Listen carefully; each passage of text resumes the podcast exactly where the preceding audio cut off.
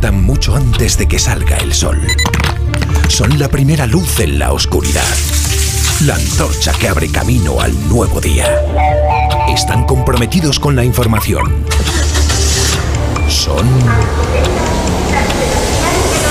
la España que madruga.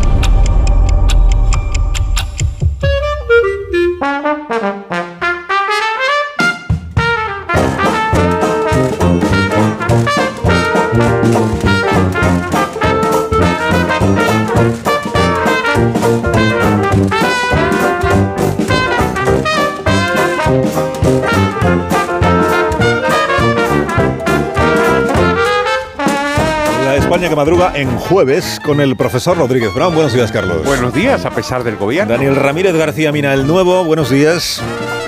Alsina, estoy de acuerdo contigo en que es un buen resultado, pero es un resultado delicado, así que cabeza fría y serenidad, como en tu monólogo de las 8. En- El nuevo se refiere al partido de Osasuna anoche con el Atlético de Bilbao. ¿A qué Ahora se va a lo comentaremos. Eh, Rosa es que está en Pamplona el nuevo. Claro. No lo hemos contado. Rosa Belmonte, buenos días. Muy buenos días. Yo creo que Rafael del Pino debería ir como Richard Gere en Pretty Woman a que el gobierno le hiciera mucho la pelota. Pues no, Pero, más, más, más, más. pues no está en esa actitud el gobierno, precisamente. Feliz José Casillas, buenos días. ¿Qué tal? Buenos días. Eh, Have a nice day, eh, que es una de las canciones de John Bon Jovi. Como nos escucha, le vamos a hacer un Ole, ole. Se escucha porque hoy ha madrugado. para la Claro, gestión. claro. Allí en Hoy sí. Amón Rubén, buenos días. Me gustaría decir que hace un frío intolerable. Tolerable. Sea, Imagínate en el Sadar lo que debió hacer. No, no, de verdad, yo he pasado a, a menos inaceptable. 7 por la dehesa de la villa. y Imagínate, Rosa. Siete. Quiero decir, con esto de verdad, me, me- un gesto solemne de la nación. Un llamamiento. Es intolerable. Hacer un llamamiento a las No, temperaturas no, como si fueras Yolanda Díaz. Sí, Hago un llamamiento a las temperaturas. Como si fuera Yolanda Díaz. No, minuto. no es cristiano. Cuidemos las temperaturas. No, en serio, es que Minuto y hablamos de estamos pasando. Minuto. La España que madruga.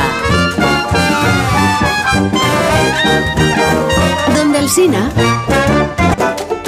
Hoy es menos Hoy es tarde, 19 hoy- minutos, hoy una hora menos en Canarias y hay siete preguntas y media para empezar el día. La primera de las cuales es... La primera de las cuales la delego en Susana Gris. De la lista de 15 diputados que se, supieron que, estu- que se supone que estuvieron cenando en el Ramsés, ¿cuántos nombres conoce usted? Algunos, ¿Cuatro? ¿Cinco? algunos. ¿Qué más dará? ¡Qué más dará! La segunda. O sea, esa en realidad es una pregunta. Bueno, en la misma entrevista estábamos escuchando a Pachi López, si alguien lo hubiera dudado, hizo Pachi una incursión memorable. Como dijo el otro, apostilló el vocero socialista, la libertad os hará libres. La pregunta es, ¿quién es el otro? La tercera. Os desvelo la identidad del otro. Eh, hay que buscarla en el Evangelio de San Juan, concretamente en el capítulo octavo y más específicamente en los versículos 31 y 32. Ponme un poco de eco, Fran. Dijo entonces Jesús a los judíos que habían creído en él. Si vosotros permanecéis en mi palabra, seréis verdaderamente mis discípulos y conoceréis la verdad. Y la verdad os hará libres. Exactamente, el otro es Jesucristo. Ahí está. La cuarta. Seguimos con Pachi López y le preguntamos por qué al PSOE no le gustan las comisiones parlamentarias cuando concierne corrupción y si las promueven cuando la corrupción es del otro. La quinta. Ferrovial se trasladó a los bajos pese a la iracundia del gobierno. ¿Seguirán su ejemplo otras empresas españolas que recelan de la inseguridad jurídica, de la presión fiscal y de la batalla contra las grandes compañías que lidera Sánchez el Rojo? La sexta. Ahora bien, no es completamente anómalo que en un espacio solidario y comunitario como la Unión Europea existan paraísos fiscales que ejercen la competencia desleal. Me refiero, claro, a los Países Bajos, pero también a Irlanda y también a Luxemburgo. La séptima. La reaparición de la Kitchen, el Tito Berni y el pitufeo de Laura Borrás representan estos casos, el revival de la corrupción o deben interpretarse como tres episodios que han coincidido accidentalmente. Y la media que es Me la gusta última. mucho Félix José Casillas. Oh. Ancelotti dice que no cree que en este momento haya corrupción arbitral. ¿Qué significa en este momento? Que lo hubo el sábado, que es una costumbre superada, que debemos esperar. Que lo hubo el sábado. Son insidias. Vamos a la prensa de esta mañana. ¿De qué tratan hoy los periódicos, Dani? Pues he amanecido esta mañana con las manos rojas de tanto aplaudir en el Sadar, pero también ennegrecidas, manchadas con la tinta de la portada de Diario de Navarra. Y no solo por las crónicas y fotografías del partido de ayer, ¡Alsina de mi vida! que diría Camacho, sino porque esta cabecera ha sido la primera en entrevistar a Santos Cerdán, mano derecha de Sánchez, con motivo del caso Tito Berni. Cerdán es navarro, requeté, podría decirse, si se tiene en cuenta que le dijo a Bernie lo de de aquí no sales hasta que renuncies a tu acta de diputado. Cerdán confiesa que efectivamente está siendo él el encargado de discernir en su grupo a los diputados de los diputeros. Tenemos a Santos, al cardenal Cerdán, intentando constatar la santidad de sus compañeros. Asegura que las cenas, en las que algunos parlamentarios socialistas han, conoci- han conocido y coincidido a Tito Berni, fueron solo eso, cenas. Y también revela haber pedido a sus compañeros de Canarias que investiguen todos los expedientes que exhiban la más mínima duda de corrupción. Porque ese es el riesgo, que las prostitutas no nos dejen ver el bosque. Aquí lo sustancial es si Tito Berni y el mediador realmente conseguían favores de la administración para los empresarios a cambio de mordidas. Con mordidas me refiero a la pasta, no a lo que pudiera ocurrir en esas habitaciones. Titular del español. Los empresarios del caso mediador recibieron un millón de euros en ayudas públicas, además de 355.000 en contratos. Según esta información, tales empresarios cobraron subvenciones y ayudas del gobierno central y de otras administraciones mientras pagaban esas mordidas a Tito Berni y al mediador. La jueza sitúa el inicio de las actividades de la trama a mediados de 2020, tras el inicio de la pandemia. La portada de El Mundo informa acerca del modus operandi del mediador, del hombre que, ya sabéis, ponía en contacto a los empresarios con el entonces diputado del PSOE, el Tito Berni. Les decía, contamos con todo el apoyo del Partido Socialista. Agüita, que viene la fiesta. La razón apostilla. Clamor en las filas socialistas por el daño reputacional. Cerdán, lugarteniente Sánchez, dice que no ha encontrado garbanzos negros en el grupo parlamentario del PSOE en el Congreso, pero ahí va la información que abre hoy el Confidencial. La Guardia Civil involucra en la trama del Tito Berni a más cargos del Partido Socialista. Este medio menciona al entonces director del Servicio Canario de Salud, Conrado Domínguez, y al entonces director general de Lucha contra el Cambio Climático, José Domingo Fernández Herrera. Es lo que le faltaba a esta historia, un director contra el cambio climático. Estoy seguro de que si le enseño las fotos de la trama a Roberto Brasero, tardaría muy poco en diagnosticar en los implicados un severo calentamiento global. Y ABC, por su parte, publica la declaración de Tito Berni a la juez de hace unos días. El ya exdiputado negó todo, como en la canción de Sabina, y la magistrada, al parecer, tuvo que mostrarle fotos de los burdeles y de los empresarios en el Congreso para de- desmontar sus evasivas. Esto del Tito Berni y de la oposición no me cuentas nada. O sea, el- los, los de Feijó, el, el, la el caso Kitchen y todo eso. Pues, Alcaldesa pues te de cuento, te cuento. Internamente, el Partido Popular celebra que los medios estén dando más espacio a la trama del Tito Berni que a la operación Kitchen, que, que implica a su ministro del Interior, Juan. Fernández Díaz, como presunto autor de una trama para poner las instituciones del Estado al servicio del PP. Tanto es así que la portada del país esta mañana incluye una información sobre Tito Berni y ninguna sobre la Kitchen, dice esta información. El general de la Guardia Civil implicado en el caso mediador guardaba 61.000 euros en una caja de zapatos según el auto de la, de la jueza, cosa por otra parte normal, ¿no? Que hacemos todos con las cajas de zapatos. En las páginas de dentro vemos una crónica que cuenta. Las causas de corrupción del PP lastran su capacidad de maniobra en el caso mediador. El partido de Feijó no descarta posibles vínculos de la trama con alguno de sus dirigentes en Canarias.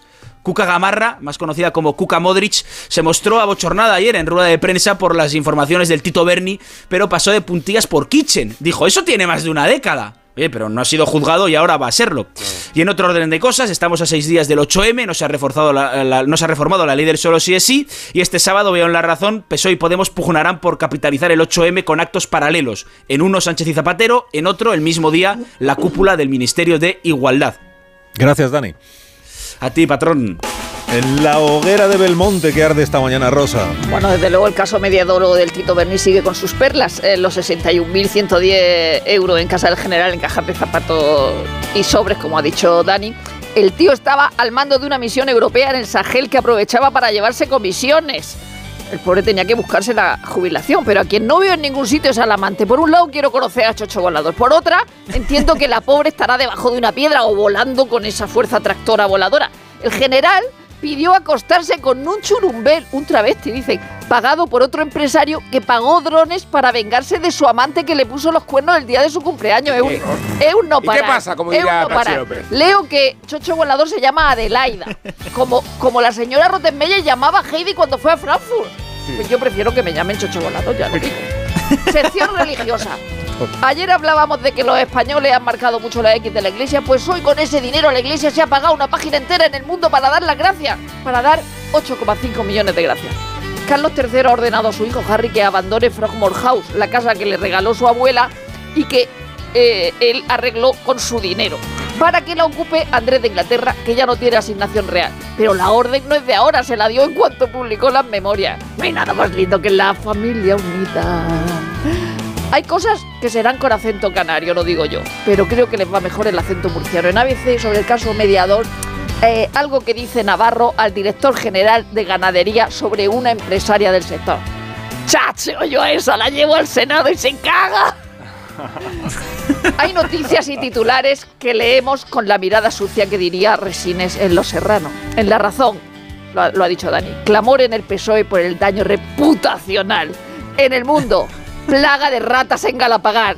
Y en el mismo periódico una página sobre el spa que Elodie Doral, que entre otras cosas es la mujer del dueño de Ramses, tiene al lado del restaurante Six Harmonies Spa.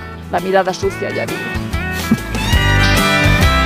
Ahora el despertar liberal del profesor Rodríguez Brown de la mano del grupo ADECO, que es experto en el sector del empleo y de los recursos humanos, y con estas noticias de empresa hoy, Carlos. Ya mismo expansión, los grupos del IBEX descartan trasladar su sede, como ha hecho Ferrovial, sobre este asunto hay una editorial. eh, habla expansión de las protestas estas, el argumento de que, del patriotismo, etcétera, y dice, son mensajes hueros y extemporáneos teniendo en cuenta que más del 80% de la facturación de Ferrovial procede ya de otros países y que el 95% de sus accionistas son extranjeros. Por cierto, el mayor accionista extranjero, que es el fondo TCI, tiene unas declaraciones en expansión. Dicen, el plan de Ferrovial es una gran idea y lo apoyamos al 100%. No sé si te queda claro. Cinco días, ACS va a construir una planta de 2.800 millones para Panasonic. El economista y dos noticias sobre sindicatos. Una, los sindicatos exigen un alza salarial del 13% hasta 2024. Así que lo van a vincular con los beneficios, pero no con las pérdidas, claro. La otra noticia es Belarra financia a UGT y comisiones con las ayudas para el inserso. Qué lindo. Vamos a la prensa económica internacional. Nos cuenta el Wall Street Journal que el mercado de trabajo en Estados Unidos está lanzando ya señales de un cierto enfriamiento. Y terminamos con el Financial Times que habla de Tesla. Dos noticias. Una, que están haciendo, claro, muchísimos esfuerzos para conseguir hacer un vehículo eléctrico más barato.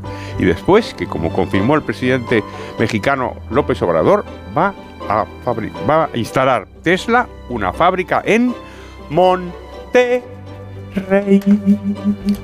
Vamos. Regio Montano se llama los de Monterrey, ¿eh? En gentilicio. O sea, no es fácil, ¿eh? La viñeta económica de hoy, ¿cuál es, profesor? Buenísima nieto en ABC. La madame de un prostíbulo comenta por teléfono con una amiga. ¿El Tito Berni? Bueno, no es para tanto. Ya sabes cómo son los diputados socialistas. Nunca sabe una si le van a venir con un subidón de impuestos o con un subidón de los otros. En el complejo marco de la nueva reforma laboral, acierta eligiendo a DECO como partner de recursos humanos para tu empresa. Confía en nuestra experiencia para gestionar el talento, garantizando la flexibilidad que necesitas. ¿Aún te lo estás pensando? No te la juegues. Acierta con ADECO. Entra en adecoreformalaboral.com elmundo.com.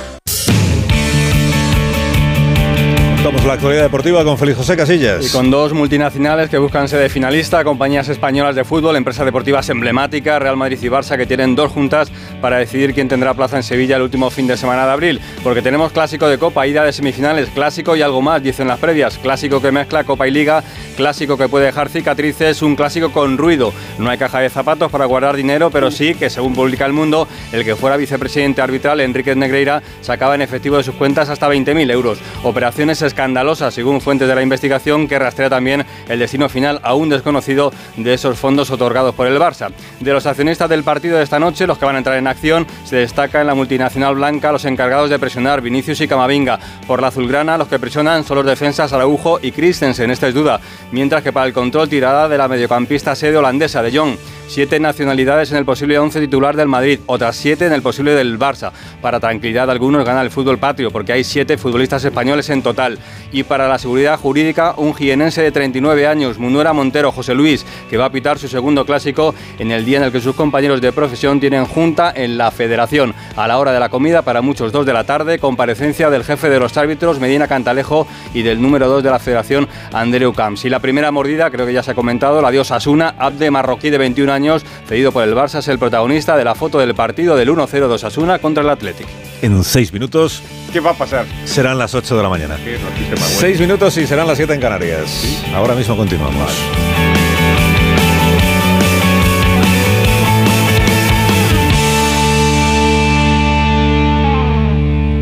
Más de uno en Onda Cero. Donde el Sina.